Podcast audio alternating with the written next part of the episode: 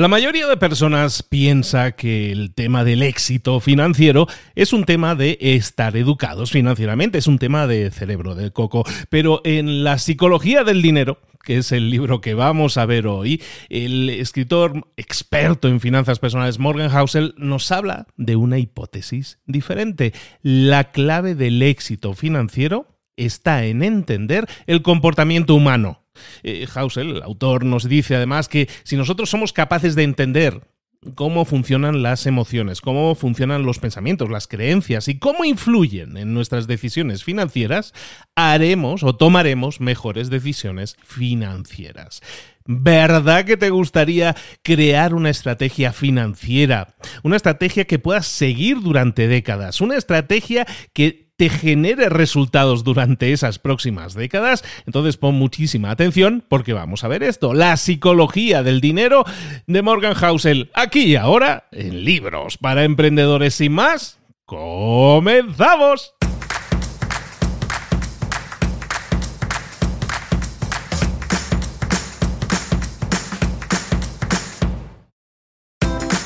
Bienvenidos al podcast Libros para Emprendedores para alcanzar el éxito en cualquier negocio que quieras emprender, debes formarte, debes estudiar, aprender para emprender. Y para ello, no hay nada mejor que un libro. En el podcast Libros para Emprendedores te ayudamos de tres maneras. Primero, seleccionando los mejores libros del mercado para ayudarte a emprender, a mejorar en tu emprendimiento. Segundo, te ofrecemos gratis un resumen de los puntos más valiosos explicados en cada libro. Y tercero, te damos finalmente pasos a seguir para poner en práctica todas esas lecciones aprendidas y así poder acortar tu camino hacia el éxito ya sea marketing, ventas, liderazgo, emprendimientos, mentalización, eh, vamos a analizar lo mejor de lo mejor de los mejores libros del mercado y te lo vamos a dar todo bien masticadito y listo para ser aplicado. Soy Luis Ramos, empresario y emprendedor, y voy a acompañarte, si me lo permites, en este camino. Sin más, comenzamos.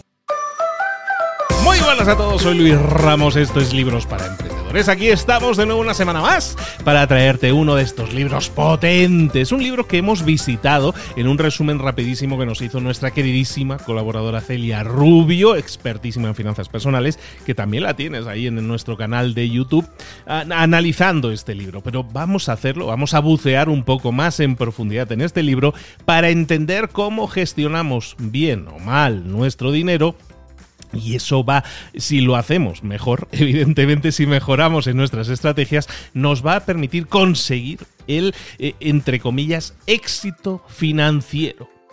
El dinero está en todas partes. Pero ¿por qué la gente, a la gente le cuesta tanto dominar el arte de generar dinero, de mantener dinero? Pues hay dos razones principales, nos dicen en el libro, y es que subestimamos el efecto que tiene la suerte en nuestro éxito financiero y también muchas veces confusiones que tenemos entre lo que es eh, tener riqueza y ser rico. Entonces, el primer, el primer punto, la primera fase en la que he dividido este análisis es el punto en el que vamos a analizar por qué la gente fracasa eh, cuando intenta conseguir el éxito financiero. ¿Por qué la gente no consigue el éxito financiero? Dos causas. En el libro, por cierto, hay un montón de lecciones, son como 18 lecciones. Eh, te las vamos a dar mm, aquí un poco masticaditas y listas para ser aplicadas, obviamente, pero te las vamos a dar resumidas y empaquetadas en algo que para mí tiene sentido estructural. Es lo primero entender ¿Por qué no tenemos éxito financiero? Pues una razón, una de las lecciones que menciona Hausel en el libro, por cierto que no lo he comentado, publicado en el año 2020, nuevecito, un gran clásico de las finanzas personales que lleva publicado muy pocos años. Lección número uno, por lo tanto, eh, eh, tenemos que entender que la suerte juega un rol más que importante en nuestras vidas financieras. Y, eso lo decimos por una razón. Bueno, lo decimos, lo dice el autor por una razón. Y es que esa razón es que muchas veces no somos eh, exitosos financieramente porque subestimamos, subestimamos, no le damos su lugar a, la suerte en nuestras vidas financieras. Por ejemplo, a veces olvidamos que Bill Gates eh, era o fue una persona exitosa no solo porque era una persona súper inteligente, que lo es, sino también porque tuvo suerte. Fue literalmente uno entre un millón de adolescentes que tuvo acceso a una computadora, un ordenador personal en 1968. Entonces, ¿qué tiene que ver esto? ¿Qué tiene que ver la suerte? Pues que muchas veces nos fijamos en personas que han tenido éxito y lo que hacemos es imitarlas. Si esa persona ha invertido en criptomonedas, pues yo invierto en criptomonedas. ¿En cuál ha invertido? Me lo ha dicho en un vídeo de YouTube, pues sigo a esa persona. ¿Por qué? Porque veo que esa persona es exitosa. Pero lo que estamos dejando de lado, según la psicología del dinero nos dice, es que estamos ignorando que hay suerte que también interviene y que a lo mejor esa persona tuvo suerte porque invirtió en el momento adecuado y tú no lo vas a hacer porque estás invirtiendo después de que esa persona haya invertido ejemplo. Entonces, muchas personas intentan mm, ganar dinero, generar dinero, imitando a gente extraordinariamente exitosa. Pero dejamos de lado, como estábamos diciendo, que hay un. que el azar, que, que la suerte interviene. Entonces muchas veces copiamos a esas personas y eso no nos lleva al éxito. De hecho, y en el libro lo señalan, es que cuanto más excepcional sea la historia de éxito que estemos eh, copiando, más probable es que haya intervenido más suerte. O sea, cuanto más rara, cuanto más eh, fuera de lugar parezca esa historia, más increíble parezca esa historia, más puede ser que haya intervenido la suerte. Entonces, ¿qué podemos hacer? Si no podemos seguir a la gente que ha tenido éxito, pero si nos dicen que tenemos que mimetizar a la gente que haya tenido éxito. No, digo, no digamos que eso. Lo que vamos a decir, lo que vamos a decir es que en vez de seguir a las personas, vamos a poner mucha más atención a los patrones. Quizás mucha gente, mucha gente adinerada hizo eh, la cosa A, la opción A para ser adinerada y a lo mejor una sola persona hizo la cosa B, la acción B. Entonces es mucho más probable que si tú detectas ese patrón, no porque sigas a una única persona que tuvo mucho éxito haciendo B, sino que sigas a muchas personas y analices y veas que están siguiendo un patrón, que todos ellos hicieron la cosa A, la acción A, entonces sí podemos analizarlo y decir, oye, pues es mucho más probable que si yo hiciera esta cosa A, pues también me convierte en una persona más adinerada. Entonces, básicamente, señalemos eso. Muchas veces interviene la suerte y nos dejamos deslumbrar por casos de éxito de la noche a la mañana, y eso normalmente son excepciones en las cuales el rol de la suerte también tiene su oportunidad, también el timing, el tiempo en el que haya sucedido. Por lo tanto, en vez de fijarnos en personas súper exitosas, fijémonos en los patrones que muchas personas exitosas en el, en el tema financiero tienen en común. Otra razón por la cual es por la cual no tenemos éxito muchas veces generando ingresos, generando dinero y, fracasamos, ¿no? ¿no? Llegamos a hacerlo, es que muchas veces confundimos, y este es un tema que hemos tratado en varios libros, ahora te los voy a señalar, pero confundimos eh, tener riqueza con ser ricos. Como dicen en el libro, Muchas veces cuando nosotros pensamos que hemos eh, conseguido la, libertad financiera, el éxito financiero, lo que estamos confundiendo es tener riqueza con ser ricos. Si tú tienes riqueza, vamos a ver las definiciones de ambos, ¿no? Si tú tienes riqueza, si eres una persona adinerada que tiene riqueza, ¿qué significa? Que tienes mucho dinero en el banco. En otras palabras, tener riqueza es tener dinero que no estás utilizando, pero que, podría, que podrías utilizar si quisieras. Pero, ¿y si eres rico? ¿Cuál es la diferencia? Normalmente las personas que consideramos ricas significa que tienen unos ingresos actuales muy altos. Entonces, ¿qué, qué sucede? Que tienen dinero que están dispuestos, y que de hecho lo hacen, a gastarlo en ítems, en cosas muy caras. En el libro nos dicen que Tú puedes ser rico, pero muchas veces no es fácil detectar si eres una persona que tiene riqueza.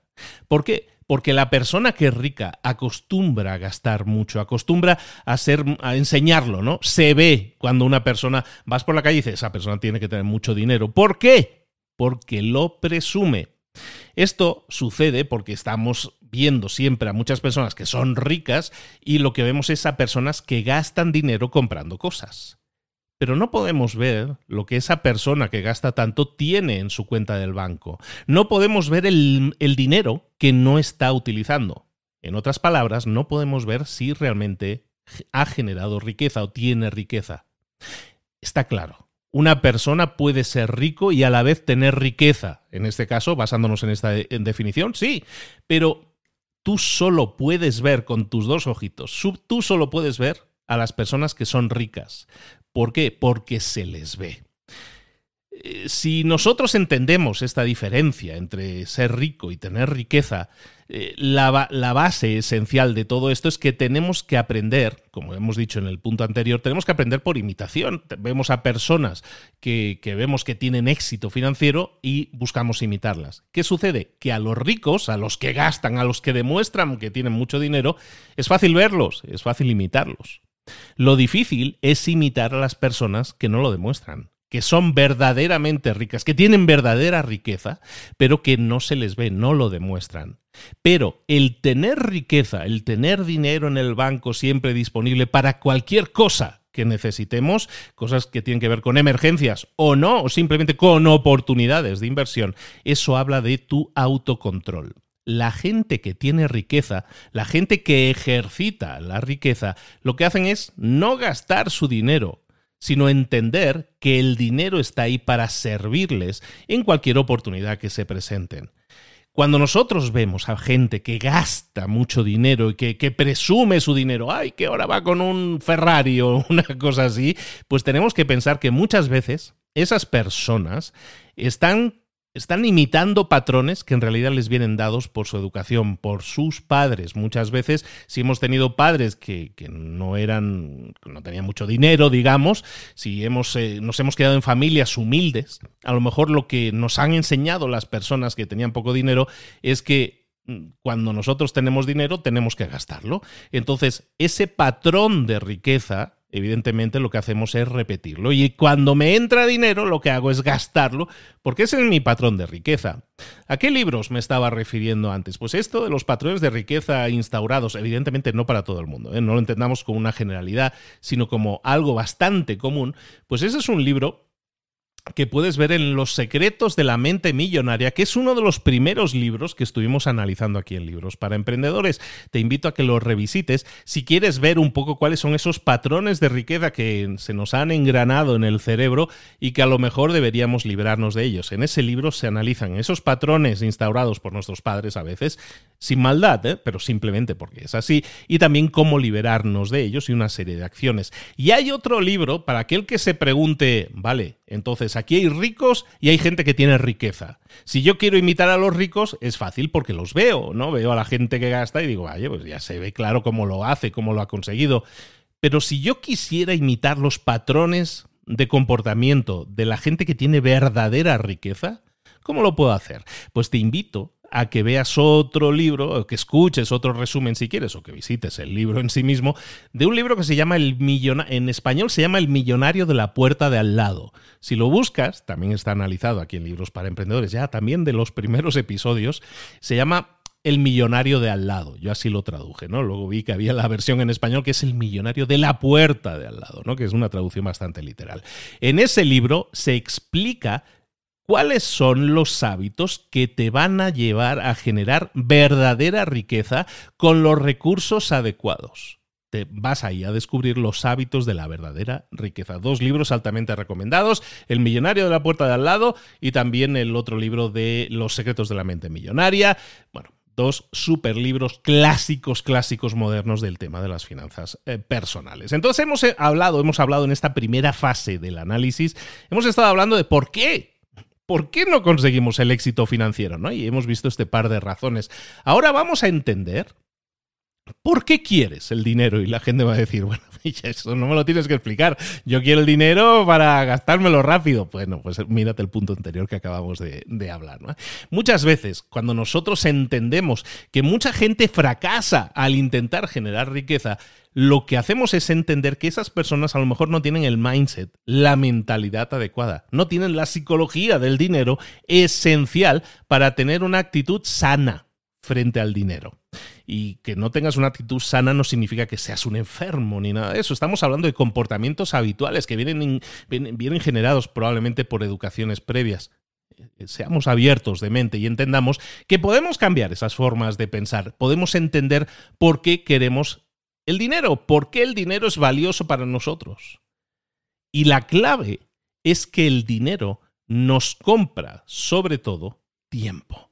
El dinero nos permite control sobre nuestro tiempo. Esta lección número 3 es, por tanto, tiene que ver con entender que el dinero nos compra control sobre nuestro tiempo. Y cuando nosotros compramos control, compramos tiempo, la psicología nos, nos dice que eso nos genera felicidad.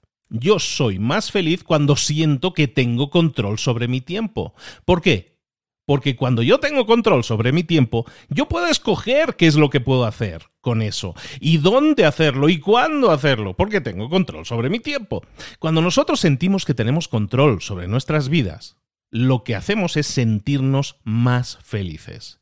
Y, al contrario, cuando yo siento que no tengo control sobre mi tiempo, entonces no me siento feliz. ¿Por qué? Porque no tengo control. De hecho, hablan de la reactividad o de la, ¿cómo le llaman? El reactance en inglés, que es la resistencia reactiva, que es una, una forma de comportamiento que tenemos cuando no controlamos nuestro tiempo. Cuando no controlamos, cuando no podemos hacer cosas, nos rebelamos, ¿no? Nos enrabietamos. Y eso se llama reactividad, ¿vale? Esa reactividad o resistencia reactiva, es decir, nos resistimos y eso hace que no llevemos a cabo las acciones necesarias para salir de ahí. Es como un círculo vicioso. Y lo cierto es que hoy en día Prácticamente nadie en ninguna parte del mundo tiene control sobre su tiempo. Por eso no somos felices o no somos tan felices como podríamos serlo. Cuando nosotros entendemos que en la mayoría de muchos casos, o muchas personas que puedan estar escuchando esto, hacen un trabajo que tiene relación con el conocimiento. Cuando pensamos que nuestros trabajos ahora después de pandemia eh, los podemos realizar en casa porque las empresas también son mucho más abiertas en ese sentido, eh, lo que hacemos es ver que estamos trabajando, que siempre estamos trabajando, que no tenemos control sobre nuestro tiempo. Entonces, ¿cómo podemos ser más felices? Si esta es la situación actual, ¿cómo puedo yo ser más feliz? Pues de acuerdo a la psicología del dinero, lo que tenemos que hacer es entender, y, para eso el autor entrevistó a muchas personas que estaban en la parte final de sus vidas, eh, estas personas miran atrás y dicen que lo que más valoran es tener el lujo de poder controlar su tiempo, tener el lujo de hacer aquello que quieran, que quisieron hacer relacionado con el control del tiempo. La habilidad de desarrollar relaciones de calidad, de pasar más tiempo con la familia, de pasar más tiempo con mi círculo de amigos. Tener control sobre tu tiempo te va a hacer más feliz. Entonces entiende por qué quieres el dinero, cuál es el uso que tienes que tener del dinero. Y es utilizar el dinero como una herramienta para, entre comillas, comprar tiempo. ¿Por qué? Porque muchas veces cuando nosotros adquirimos dinero, adquirimos riqueza y tenemos cierta riqueza, lo que hacemos es clavarnos y decir, no tengo suficiente. La lección número cuatro habla precisamente de eso, de que tenemos que ser, eh, tenemos que ser felices, tenemos que estar satisfechos cuando tengamos suficiente dinero. ¿A dónde vamos con eso? Nosotros sabemos que el dinero tiene un cierto valor, tiene valor, claro que sí, un billete de 100 pues tiene un valor de 100, ¿vale? Y estamos hablando también de que el dinero nos permite comprar nuestro propio autocontrol, nuestro control sobre nuestro tiempo. Entonces, ¿cómo saber cuánto dinero es suficiente? En el libro no se nos da una cifra exacta, pero lo que sí se nos avisa en el libro es que muchas personas se clavan en la generación de dinero y nunca tienen suficiente, nunca son felices con el dinero que tienen, aunque tengan todo aquello que sea necesario en sus vidas. Y eso hace que mucha gente, aunque el dinero compra tiempo y el tiempo nos da felicidad, hay mucha gente que no es feliz incluso en esa situación. Entonces, cuando tú entiendes, como nos dicen en el libro, que puedes ser feliz siempre que entiendas que tienes el dinero suficiente. Entonces lo que vas a hacer es evitar riesgos innecesarios. Porque esto es lo que sucede. Cuando alguien genera dinero y, tiene suficiente dinero para mantener su calidad de vida, lo que hace es como no tiene bastante y quiero más, quiero más, quiero más, lo que hace es eh, tomar riesgos innecesarios. Muchas veces, ¿por qué? Porque quiero más, quiero más, quiero más. Entonces, ¿cómo puede alguien aprender a ser feliz teniendo el suficiente dinero. Pues en el libro nos hablan de una técnica que recomiendan, que es la de dejar de incrementar tus estándares de calidad de vida, dejar de aumentar tu calidad de vida. Cuando tú tienes una determinada cantidad de dinero, esa cantidad de dinero te permite comprar una determinada calidad de vida. ¿Qué es lo que hace mucha gente? Pues ahora que gano más, lo que hago es gastar más aumentar mi calidad de vida. Por lo tanto, nunca tengo suficiente, porque nunca tengo suficiente. Y como acabamos de decir, si yo nunca tengo suficiente, nunca voy a ser feliz porque voy a estar obsesionado con tener más y con tener más y con tener más. Nunca vamos a estar satisfechos. Vamos a tomar riesgos innecesarios. Nunca vamos a estar satisfechos con el, con el crecimiento que tenemos. Siempre vamos a estar envidiosos de otros que viven de la forma que a mí me gustaría vivir.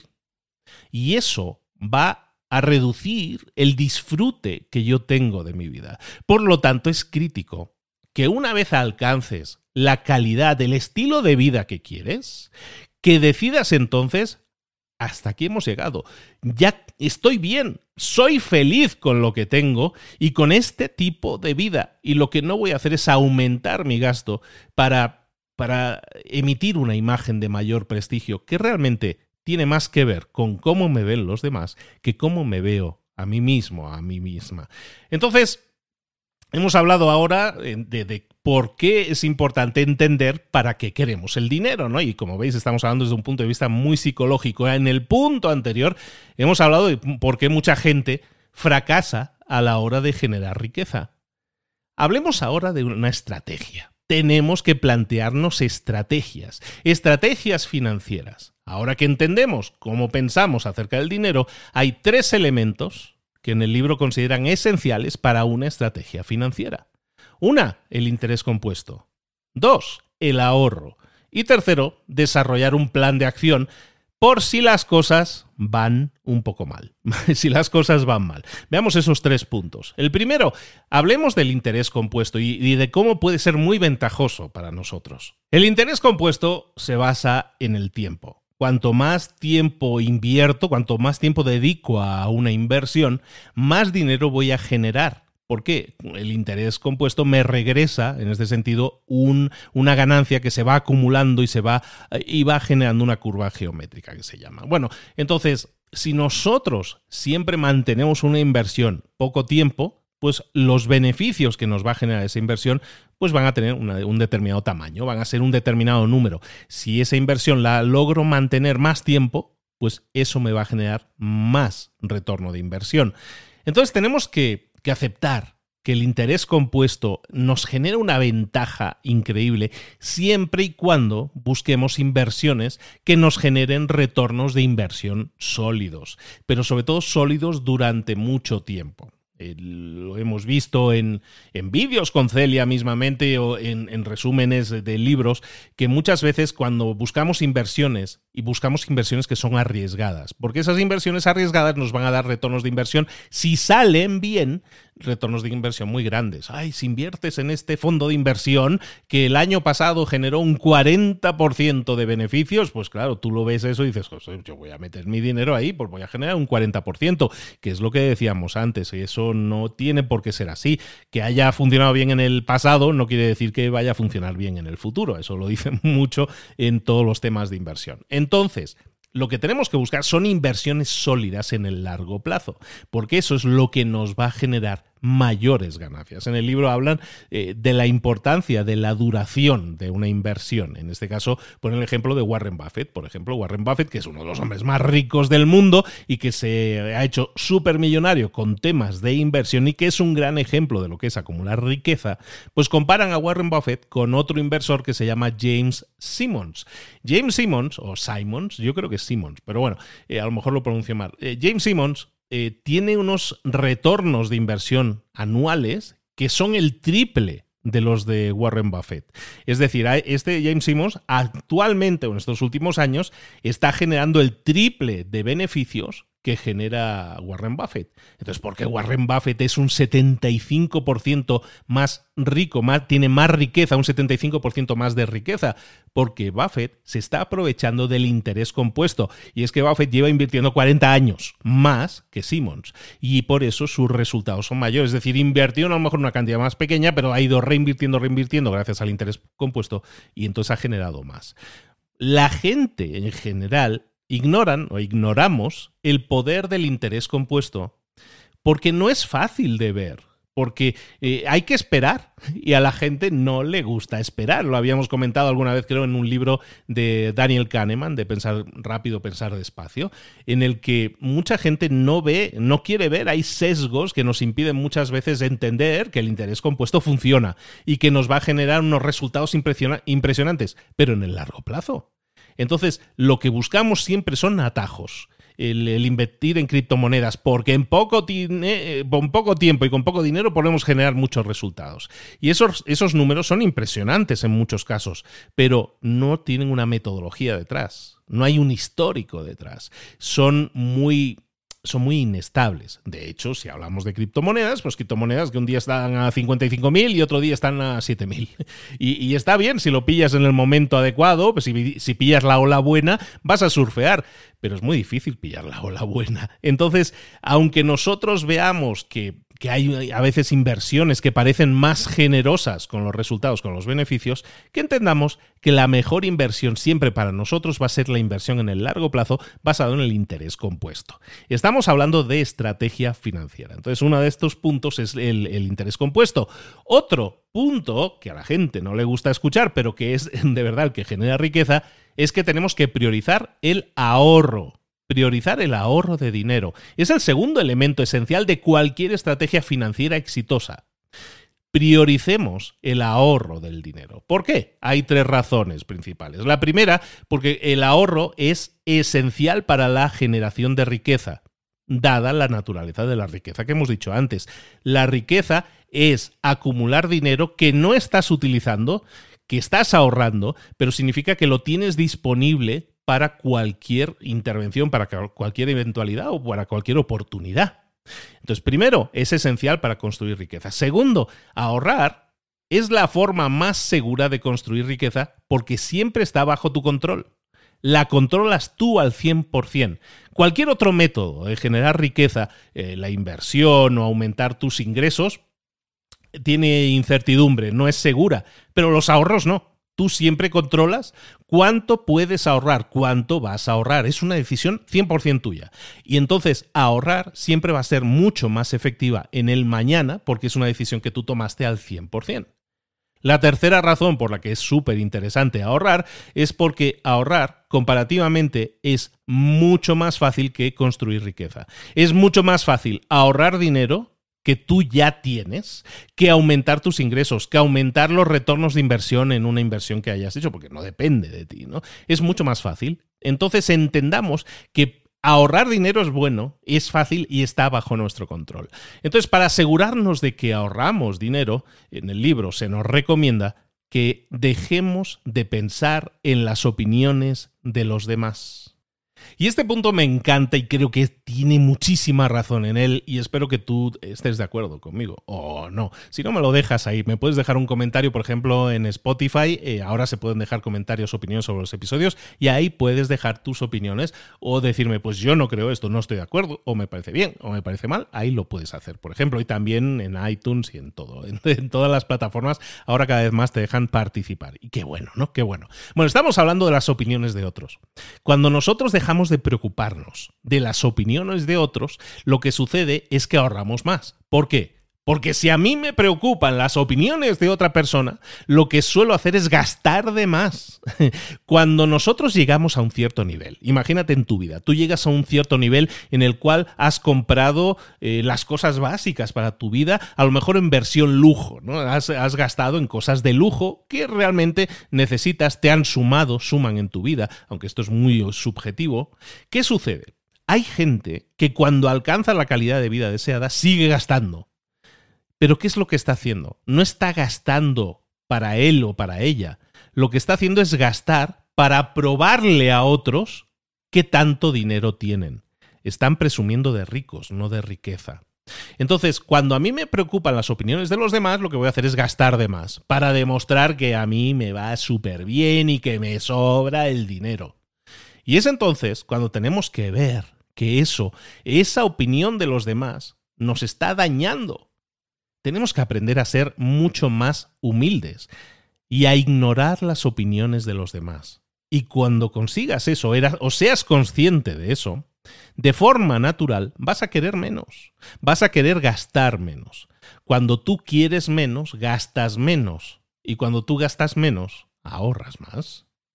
Otra lección que es muy importante en esta estrategia que tenemos que llevar a cabo en la inversión, entender nuestra forma de pensar y cómo cambiarla, es que empecemos a planificar para cuando las cosas pudieran ir mal. Este elemento es esencial en cualquier estrategia financiera, cualquier estrategia de inversión, y es planificar para cuando las cosas van mal, protegerte, proteger tu futuro financiero en el caso de que las cosas no vayan más, no vayan mal, eh, nos vayan mal, sino que además eh, no estemos aprovechando, si ahorramos poco, los beneficios del interés compuesto. Muchas personas son realmente optimistas, demasiado optimistas con sus finanzas, y eso les lleva muchas veces a poner su riqueza en juego, porque o no tienen estrategia o tienen una estrategia que, que la puede tirar abajo cualquier, eh, cualquier eventualidad, cualquier problema de mala suerte. El futuro es incierto, no lo sabemos. Muchas personas dicen, no, pues si es que yo he ido poniendo dinero con mi trabajo, pues he ido ahorrando dinero, pero bueno, lo, lo ahorra el Estado y luego yo voy a tener una pensión. ¿Y si no tienes esa pensión? ¿Y si las cosas no van como mucha gente, que no sé si sea agorera o no, yo creo que no, mucha gente está avisando que muchos estados no van a ser capaces de pagar las pensiones de las personas que me están escuchando ahora? ¿Qué pasa si eso sucede? Eso no es mala suerte. Eso es que las cosas van mal, en este caso van mal para un país, pero eso me afecta a mí, que llevo aportando dinero a, las, mis pensiones, en cada país es diferente, fondos de pensión o como sean, y en México le llaman afores, por ejemplo, entonces en cada país es diferente, por eso digo, aportas para tu pensión, ¿y qué sucede si el Estado es incapaz de devolverte ese dinero? ¿Qué sucede si ese dinero que tú estás aportando ahora es para mantener a las personas que están pensionadas en este momento y cuando tú llegues a ser pensionado, resulta que los jóvenes que siguen trabajando no pueden mantenerte? Es un tema de gestión, de mala gestión económica del país. ¿Es mala suerte? Bueno, es una situación en la cual las cosas no van bien. ¿Y qué podemos hacer nosotros? Pues planificar por si las cosas no van bien ya no se trata de mala suerte, ya no se trata de suerte que decíamos antes, se trata de riesgos que podemos experimentar en nuestra vida. Entonces, tu plan financiero solo va a funcionar en el caso de que tú preveas futuros buenos, brillantes, pero también futuros en los que puedes estar en una posición precaria. ¿Qué pasaría si las cosas van mal, llega una pandemia y me quedo sin trabajo? Pues todo eso son cosas inesperadas en las cuales la situación va a mal, pero tenemos que prevenirla. Estamos eh, evitando, de alguna manera, posiciones precarias para nosotros, pudiera ser. Entonces lo que tenemos que hacer es planificar para que nuestras pérdidas, las pérdidas que podemos sufrir, no duren demasiado. Tenemos que aprovechar oportunidades y ahí tiene mucho que ver la inversión y tiene mucho que ver el ahorro y tiene mucho que ver la generación de riqueza, no de ser rico. ¿Y cómo podemos poner esto en práctica? ¿Cómo podemos prevenir o protegernos? Hay dos eh, consejos principales que en el libro nos dan al respecto y uno es que nunca pongas toda tu fortuna en riesgo. Imagina que quieres invertir, quieres invertir y hay una inversión que a lo mejor no es muy segura, es arriesgada. Pero si sale bien, vas a generar mucho dinero. Entonces lo que te dicen en el libro es, vale, está bien, analízalo, pero no pongas todas las, eh, no pongas ahí todas las patatas en, el mismo, la misma canasta. No lo pongas todo, apostes todo tu dinero, toda tu riqueza, toda tu fortuna en una única inversión. Lo que haces, o lo que deberías hacer es diversificar, invertir en, en cosas que son más seguras y que si las otras van mal, si las arriesgadas van mal, bueno, por lo menos tienes inversiones seguras que no pusiste en riesgo. Es decir, no, no pongas todas las manzanas en la misma canasta. Luego, otro punto, no crees estrategias que se basen en un único factor, que un poco va de la mano de este punto anterior. Si un factor va mal, toda tu estrategia falla. Y en este caso, si habláramos de un ejemplo, si pensamos en una estrategia y mi estrategia es que voy a estar trabajando y generando determinada cantidad de dinero al mes porque estoy generando un negocio nuevo. y toda tu estrategia financiera se basa en que tú vas a generar esa cantidad fija de dinero al mes. ¿Qué pasa si eso falla? ¿Qué pasa si viene una época mala y no se generan esos ingresos? Pues que tu estrategia financiera se desmonta completamente. Entonces, que no haya un único factor, que no haya una única fuente de ingresos, en este ejemplo que decíamos, que no lo pongas todo apoyado, toda tu estrategia financiera de, de construcción de riqueza, que no, se que no se base exclusivamente en un único factor, sino en varios, si es posible, que tengas sistemas de backup, como le llaman en el libro, que nos sirvan para protegernos en caso de que ese factor fracase, que generemos posibles nuevas fuentes de ingreso ahora para prevenir que si una falla, pues yo no me quedo a oscuras, sino que sigo viendo. Entonces, hablemos, hemos estado hablando de estrategias financieras, algo de lo que podríamos hablar ahora, si te parece, es de cómo crear una estrategia financiera a la, que, a la cual nos podamos a la cual podamos estar apegados, a la cual podamos darle prioridad y seguirla y mantenerla durante muchos años, porque como hemos dicho, si soy capaz de mantenerla mucho tiempo, eso me va a permitir generar muchos ingresos eh, más que si la hago poco tiempo. Pues hay dos principios que nosotros podemos tener en mente cuando creemos una estrategia financiera de largo plazo. La primera es que debemos esperar que nuestras metas futuras cambien. Y la segunda es que debemos priorizar el sentido, el sentido común sobre la lógica. Veámoslas. el primer punto te decía, espérate siempre que tus metas de a futuro cambien. Cuando tú creas una estrategia a largo plazo, una estrategia que vamos a seguir, una estrategia de inversión me refiero, ¿eh? una estrategia que vas a seguir durante décadas, en el libro nos recomiendan que esperemos, porque eso va a pasar, que tus metas de a futuro van a cambiar. Como hemos visto, cuanto más tiempo mantengas el dinero sin tocar, más interés compuesto vas a acumular. Pero claro, muchas veces las necesidades cambian y a lo mejor dejar el dinero ahí quieto para que vaya creciendo no es una posibilidad porque ha aparecido otra, otra inversión posible o porque lo necesito por una emergencia. Nosotros no podemos, no podemos predecir el futuro, no podemos predecir si el futuro va a cambiar, no podemos predecir que el futuro sea igual dentro de 30 años a como es ahora. Por lo tanto, no podemos invertir el dinero de la misma forma para que trabaje de a futuro. A ver si te lo describo de forma clara, que nos entendamos todos. Cuando hacemos planes financieros, eh, muchas personas somos víctimas de lo que llaman en el libro la ilusión del fin de la historia. La ilusión, que perdemos la ilusión, básicamente. Es un fenómeno psicológico. Y es un fenómeno psicológico que, que, nos hace ver que sí, a lo mejor ahora reconozco que mi camino ha sido duro y que he cambiado mucho. Pero de aquí en adelante no espero cambiar, sino que ya he llegado al punto al que quería llegar y ya no voy a cambiar. Sin embargo, eso no es así. Probablemente una persona que ha ido cambiando en su vida y que en este punto de su vida dice, no, yo ya no voy a cambiar, ya llegué a donde quería, probablemente cambie, porque esa es, es, su genética, está en su psicología. Entonces, va a cambiar en el futuro. Entonces, ¿qué, ¿Por qué es malo esto? ¿Por qué tenemos que tener cuidado? Pues básicamente porque cuando nosotros somos eh, víctimas de, esta, de este fin de historia, de esta ilusión fin de historia que llaman en el libro, en el libro comentan, como decíamos, que eso va a hacer que cambiemos en el futuro. ¿Y qué pasa? Si nosotros cambiamos nuestro plan en el futuro, lo que va a suceder es que no vamos a poder aprovecharnos del interés compuesto, porque si yo hago cambios en mi inversión, significa voy a sacar la inversión de donde estaba, voy a invertir en otro punto y el interés compuesto se nos va por el retrete.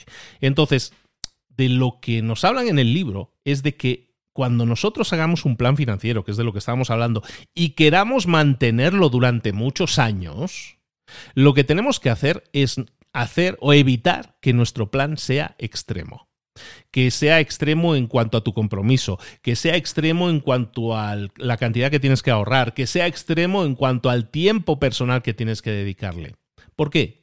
Porque si tú llevas a cabo o defines un plan financiero extremo, puedes arrepentirte de las elecciones que has tomado. A lo mejor tú piensas que vas a poder comprometerte durante los próximos 20 años a separar 3.000 dólares de, o 3.000 euros de tus ganancias para así potenciar el ahorro.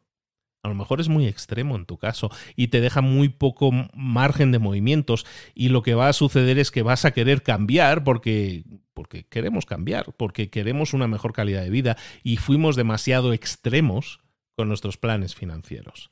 Entonces evitemos los planes, los, los planes, los planes financieros extremos para así evitar que los cambiemos en el futuro.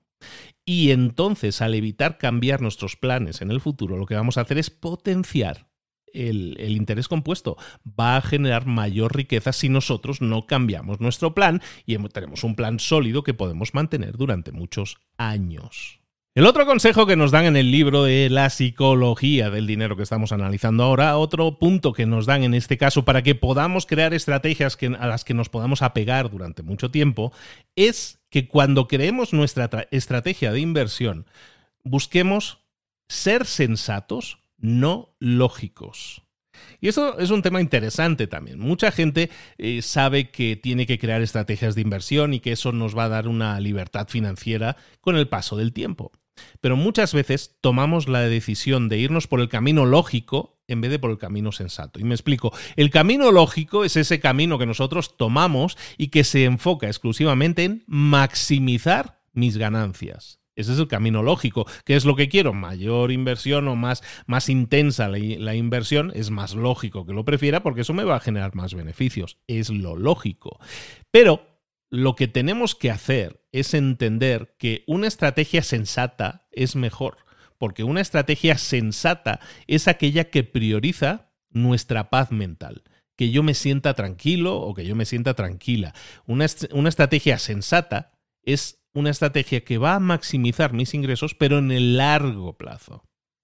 Cuando nosotros seguimos una estrategia sensata, una estrategia que tenga un sentido de tranquilidad mental, lo que hacemos es generar más dinero, pero generar más dinero al final del plazo maximizar nuestros ingresos, pero no tener en cuenta estrategias lógicas que son atajos que yo veo para, para ganar más dinero. Mi deseo muchas veces de, de, ganar más dinero, que es uno de los puntos que habíamos visto antes, es algo que me puede llevar a tomar decisiones arriesgadas y que tengo que evitar. Y en este sentido, el autor nos habla, Hausel, Morgan Hausel, el autor nos habla, nos recomienda que si nosotros queremos crear estrategias de inversión sensatas, algo que debemos hacer es invertir en empresas que adoremos, que amemos. Y esto es algo que puede sonar ilógico, ¿no? Como, una sensación, como un sentimiento, como es que me encanta esta empresa, puede ser la, la mejor decisión. ¿No va a afectar ese a mi, a mi potencial de ingresos? Si una empresa en la que tú inviertas le va mal, entonces tú no vas a abandonar esa inversión de forma tan fácil. ¿Por qué? Porque te preocupa esa empresa. Cuando nosotros invertimos en empresas que nos encantan, lo que hacemos es estar en el mercado más tiempo. Y eso el tiempo es la variable que nos va a generar más beneficios en el largo plazo, más riqueza. Por lo tanto, una buena estrategia es buscar empresas que te guste como son, que tengan los valores que tú persigues o que tú respetes más. Y eso normalmente puede ser una buena inversión. Sigamos avanzando en este camino de la inversión. Una siguiente fase, una siguiente parada en este tren que nos lleva hacia el éxito en nuestras finanzas personales es que muchas veces cuando comenzamos con un plan de inversión llegan pensamientos negativos. ¿Por qué? Porque los, los inevitables malos tiempos suelen llegar. Eh, hay eh, un mercado de inversión siempre está fluctuando. Hay buenas épocas, hay malas épocas, hay mercados que son más alcistas y otros menos alcistas. ¿no? Entonces, e, el pensamiento negativo, el pensamiento de, ay, que voy a perder mi dinero, me voy a perder mi inversión, todo eso, normalmente nos lleva a evaluar esas malas noticias de forma inapropiada. ¿Por qué? Porque, y te doy dos lecciones del libro en este caso, cuando nosotros tenemos pensamientos negativos, estamos pensando de forma negativa sobre nuestra inversión, lo que está pasando es que nos estamos dejando desanimar por la incertidumbre. La incertidumbre, el no saber qué va a pasar, me desanima. Eh, no reacciono bien a las malas noticias. Resulta que había invertido durante tres años, iba muy bien la empresa, había ganado dinero y de repente, eh, de un día para otro, cayó y lo he, perdido todo. ¿no? Es un, pensamiento negativo. No has perdido nada mientras no lo vendas, por cierto, en una inversión, pero está claro que el potencial de generación de beneficios ha bajado. Entonces, muchas veces nos dejamos desanimar por la incertidumbre, por el no saber qué va a pasar. Buscamos invertir a largo plazo, buscamos invertir a largo plazo. Entonces, por lo tanto, debemos aceptar un cierto nivel de incertidumbre, de incerteza. ¿Por qué? Porque el mercado en el que estemos eh, invirtiendo fluctúa. De otra manera, si no somos capaces de entender que el mercado fluctúa y que a veces va a estar arriba, a veces está abajo, pero si yo soy capaz de mantenerme firme, entonces voy a llegar a, una inversión en largo plazo en la cual madurará y va a generar mayores beneficios, eso es algo que tengo que entender. Cuanta más incertidumbre yo sienta, más difícil va a ser que yo mantenga mis inversiones. Y si saco mis inversiones por miedo, por decir, es que ya no quiero perder más, lo que va a suceder es que vas a perder dinero, ahora sí, de la inversión que hiciste, y también vas a perder la oportunidad de acumular interés compuesto. ¿Qué es lo que nos recomiendan en, el libro? Que en vez de intentar evitar la incertidumbre, la incerteza, el no saber, en vez de buscar evitarlo, debemos aceptar que es inevitable cuando estamos invirtiendo. Recordarnos a nosotros mismos que lo que estamos haciendo cuando invertimos es intercambiar, es cambiar nuestra, nuestra paz mental a corto plazo para generar un éxito en la inversión a largo plazo. Y para eso hay que sufrir en el corto plazo y sufrir que eh, esta semana la bolsa no estaba bien, la inversión no estaba bien, pero eso no significa que no esté bien la semana siguiente. Invertir en el largo plazo siempre nos va a generar mayores beneficios. Y otra lección en este sentido, para que nosotros evitemos esos pensamientos negativos, otra lección es entender que incluso aunque tú, aunque te haya ido mal bastantes veces, eso no significa que no puedas tener éxito. Podemos fracasar muchas veces en muchas cosas, podemos fracasar con mucha frecuencia, pero aún así podemos tener éxito al final. Cada inversión en la que tú te metas, en la que metas dinero, e, evidentemente puede tener puede tener éxito o puede no tener éxito. Y hay eventos que pueden incurrir ahí como eventos inesperados, la suerte que mencionábamos al principio. Entonces, claro, si las eventualidades son positivas, pues nos van a compensar y nos va a salir muy bien. Pero ¿y si son negativas? Pues entonces lo que va a suceder es que no nos va a ir tan bien. Y entonces si empezamos a acumular fracasos en nuestras inversiones, podemos desanimarnos y decir, esto de invertir no es para mí. Esto no para mí, me está yendo mal. Inversión que hago, inversión que me va mal. No es cierto. Tenemos eh, que, poner atención a que muchas veces los eventos que hacen que nos vaya bien o nos vaya mal en una inversión, pues son eventos que suelen pasar sin previo aviso y que a veces nos va a salir mal y a veces nos va a salir bien. Si yo me voy, me salgo de esta apuesta que es la inversión, perdiendo siempre, me he invertido cinco veces y las cinco veces perdí, si me salgo, nunca voy a poder recuperarme. Pero si me mantengo, lo que va a suceder es que voy a tener otra posibilidad de invertir. Y finalmente, una inversión que te vaya bien puede matar muchas otras inversiones que te hayan ido mal. En el libro Hausel nos recomienda entonces que pongamos atención no a, los, no a los fracasos, no a los fallos o los fracasos individuales, que no le pongamos atención a eso, sino que le pongamos atención a cómo esos fracasos están, están impactando en toda mi salud financiera. Si yo entiendo que hay, y para esto entiendo que, mucha gente sabe lo que es diversificar, ¿no? Diversificar es invertir en varias cosas. A lo mejor invertido en cinco cosas a la vez. Si yo veo que la primera, la segunda, la tercera y la cuarta han salido mal, lo que tengo que hacer no es quejarme, decir, es que mira, cuatro inversiones de cinco que tenía y me han salido mal. No, lo que tienes que poner atención es en ver cómo esas inversiones 1, 2, 3 y 4 que han salido mal están afectando a tu salud financiera. ¿Has perdido la capacidad de invertir o no? Todavía tienes una quinta que puede salir bien. Y si sale bien, puede que genere un resultado que mate los fracasos anteriores. En eso nos tenemos que, quedar, en no en quejarnos de todo lo que nos ha ido mal, sino en ver cómo esos fracasos, esos, esas cosas que no nos han salido bien, están impactando en toda nuestra eh, riqueza, en toda nuestra riqueza acumulada, en nuestra salud financiera. Vamos a terminar con un último punto que tiene que ver con, eh, en todo el, en todo el resumen, en todo el análisis, hemos estado hablando de, de estrategias financieras deben ser siempre a largo plazo. Entonces, si entendemos que esos pensamientos negativos y todo esto que hemos comentado hace un rato, todo esto es parte de algo que nos puede afectar, no es lo único que nos puede afectar. De hecho, hoy en día es inevitable que nos veamos afectados por la información externa y que estamos inundados de informaciones externas y que esas informaciones externas afectan a nuestras decisiones. Y eso es inevitable. Entonces, una forma de asegurarnos de que estamos recibiendo la información adecuada o que no necesitamos la, información adecuada es poner atención, primero, a de quién recibimos información y segundo, y sobre todo y más importante, definir tú por ti tus propias metas financieras. Hablemos de este, de este punto, de saber cuáles son tus metas financieras y también de quién recibimos la información. Cuando nosotros nos exponemos a información de gente que parece saber del tema, y en este caso es importante que busquemos a gente honesta, te recomendaría en este caso a Celia Rubio, ya sabéis, amiga de la casa, ha colaborado con nosotros en el canal de YouTube y es una de las expertas en finanzas personales, por no decir la mayor experta de finanzas personales en español. Entonces, eh, y no porque sea amiga mía, la recomiendo, es que es muy buena. Entonces, eh, cuando tú recibes información de alguien, eso puede afectar a tus metas financieras. Estamos diciendo, puedo escuchar a Celia, o puedo escuchar a este, o puedo escuchar al otro, y eso afecta a mis metas financieras. ¿Por qué? Porque lo que estamos haciendo a lo mejor es ignorar información irrelevante y, no tomar nosotros las, las, decisiones, sino hacer que otra persona esté tomando las decisiones por nosotros.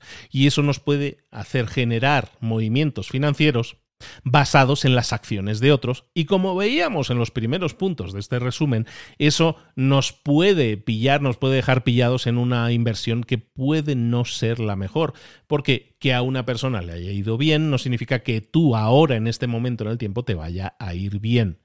Lo que tenemos que hacer cuando nosotros definimos metas financieras, lo que tenemos que hacer es aislarnos de toda información externa y pensar en nosotros mismos y en nuestro futuro.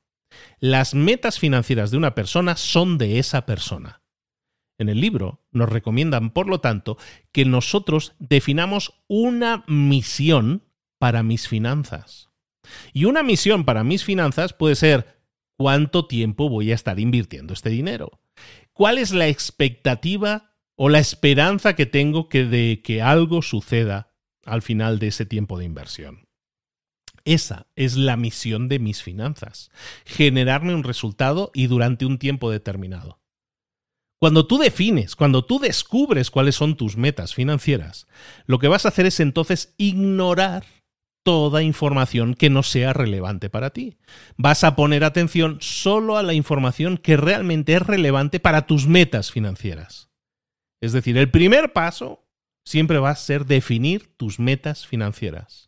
Y luego vas a buscar la información que sea más relevante para permitirte alcanzar esas metas financieras. Solo así tiene sentido, porque la decisión la tomaste tú, no la tomó alguien por ti. Y eso es lo que va a hacer que en el largo plazo te adhieras mucho más, sigas mucho más, mantengas mucho más esa inversión en el tiempo. Hoy hemos estado hablando de La psicología del dinero, libro del año 2020 de, de Morgan Housel, en el cual hemos visto cómo las decisiones que tomamos afectan a nuestros resultados económicos, inversiones financieras. Y esas decisiones tienen muchas veces que ver con ignorancia, con dejarnos influir por otras personas, con miedos, con falta de información. Todo eso hace que tomemos mejores eh, o peores decisiones si somos capaces de controlar esa psicología del dinero. Hay que entrenarse. Esto no se cambia, no es un botoncito que dices, ah, me voy a programar el. Eh, eh, soy ChatGPT. Me programo esta forma de pensar en las inversiones que es diferente y que, y que quiero seguir. No es tan así. Es un tema de ir cambiando y para eso tienes que conocerte. Tienes que analizarte. ¿Por qué estoy invirtiendo de esta manera? ¿Por qué estoy tomando estas decisiones? ¿A dónde quiero llegar? ¿Cuánto tiempo quiero mantener esta inversión? ¿Cuánto tiempo soy capaz de aportar a esta inversión? Todo eso es conocerse a uno mismo y es lo que te va a permitir definir mucho mejor tus metas y así conseguir grandes resultados. Todo se basa en la psicología. Muchísimas gracias por tu atención, espero que te haya gustado el resumen. Como siempre, estos resúmenes, estos análisis son una invitación a que profundices, a que vayas mucho más allá y si es posible te escuches el libro entero, te leas el libro entero y eso te va a dar muchísimas más claves, muchísimas más, muchísimos más ejemplos de los que yo te pueda dar. El interés compuesto funciona, pero funciona en base a tu tesón, en base a tu aguante. Si no somos capaces de aguantar esa tensión, no nos va a salir tan bien. Hablábamos antes de Warren Buffett, por, ejemplo, y ya para terminar, me, me, vino ahora a la cabeza ese, esta nota que te quiero compartir ahora, y es que Warren Buffett, no sé ahora cuántos miles de millones tiene, pongamos que tiene 70 mil millones, ¿vale? Esos 70 mil millones, el señor que ya es muy mayor, este señor, de esos 70 mil millones que puede tener ahora Warren Buffett, 65 mil, hazte una idea, 65 mil los ha ganado, los ha conseguido, los ha generado después de los 50 años. Es decir, todas las décadas previas, a lo mejor llegó a conseguir cinco. Me estoy inventando las cifras, ¿eh? pero espero que entiendas la analogía. Si yo durante décadas parece que he generado poco, el interés compuesto, el mantenerlo en el tiempo, va a hacer que más adelante en el tiempo genere resultados. En este caso, uno de los hombres más ricos del mundo resulta que ha generado la mayor parte de su riqueza después de los 50 años. ¿Por qué? porque se ha beneficiado del interés compuesto. Quédate con eso, porque al final es la base de todo lo que hemos estado hablando hoy, que es que tenemos que ser fieles a nuestras inversiones en el largo plazo. Invertir a largo plazo genera beneficios y tenemos que ser muy conscientes de ello si queremos tener unas, unas finanzas saneadas y sobre todo un mejor futuro exitoso financieramente. Ahora sí lo dejamos aquí. Libro La psicología del dinero, Morgan Housel, el nuevo clásico, yo diría, más importante que ha salido a nivel internacional en los últimos años, del año 2020, que tienes disponible en tu librería seguramente. Y si no, también aquí te lo dejamos siempre en, las notas del episodio, te damos un enlace a ese libro. Invierte, piensa bien cómo inviertes y sobre todo sé fiel a tus decisiones en largo plazo y eso te va a ir mucho mejor. También, si quieres invertir bien y en tu largo plazo, escúchate, ahora que estás terminando este episodio, escúchate otro ponte, échate, échate otro. Otro en el que hablemos de, negocios, que hablemos de emprendimiento, que hablemos de inversión, de finanzas personales, como hemos hablado hoy. Da igual, tienes prácticamente 300 libros ya grabados, ya analizados, en los cuales puedes encontrar yo creo que muchísimas claves. Pero, ojito, todo esto funciona solo si lo pones en práctica solo si pasas a la acción. Ten eso muy en cuenta porque si no lo haces, lo que vas a seguir es acumulando, acumulando conocimiento y no poniéndolo en práctica. Pero bueno, si te ha gustado el episodio, si te ha sumado, como siempre te digo, oye, cinco estrellitas que me puedes dejar me ayudan muy mucho. ¿eh? Vete ahora mismo, estás en Spotify y ahí donde pone libros para emprendedores, haces clic y ahí tienes unas estrellitas. Déjame cinco, porfa. Porque eso hace que más gente nos descubra. O lo mismo en Apple Podcast, o lo mismo en Evox, o en Cashbox, o en la que sea, la aplicación que utilices, en la que me estés escuchando ahora mismo, probablemente ahí te den la opción de aportar estrellitas, de votar. Eso no es por ego, es simplemente para que más gente nos descubra. Comparte este tesoro que es el conocimiento con más gente. Y nosotros, mientras tanto, volvemos la próxima semana con un nuevo libro y volvemos dentro de un par de días también con otro episodio más de ADN, acelerador de negocios. Y esto es un no parar, oye. Muchísimas gracias a todos los que habéis posicionado de nuevo porque estando como estamos, esto, esto se está grabando en agosto, se está grabando en agosto de 2023 en agosto de 2023 tenemos, pero una cantidad de escuchas, una cantidad de gente que nos esté escuchando. A lo mejor mucha gente está en la playa, los del cono sur a lo mejor están en la montaña, pero lo que tenemos es un posicionamiento que estamos número uno, podcast de negocios número uno en 14 países. Hacía tiempo que no me ponía medallitas, pero os lo quiero agradecer mucho, porque hemos superado, como os decía hace poco, los 100 millones de descargas, hace unas semanas apenas, y ahora estamos posicionados muy top en un montón de países, 14 países número uno, y creo que en 18 países entre el 1, 2 o 3. Que no es poca cosa. En Argentina estoy en el top 5 de los podcasts más escuchados del país de cualquier categoría. Gracias, gracias, gracias a todos los argentinos, a todos los de Honduras, a todos los de República Dominicana, a todos los de México, a todo el mundo que está posicionando este podcast. Bueno, pues entregándole cariño, pues si yo os entrego un poco de mi trabajo y vosotros me entregáis ese tipo de cariño, ¿cómo no voy a seguir yo resumiendo libros? Bueno, muchísimas gracias por ello, que hacía tiempo que no lo mencionaba. Oye, que lo estamos petando, oye, que muchísima gente nos está escuchando y que eso hace que yo con más ganas me vuelva a sentar ante este micrófono la próxima semana con un nuevo libro para emprendedores. Besos y abrazos. Nos vemos. Hasta luego.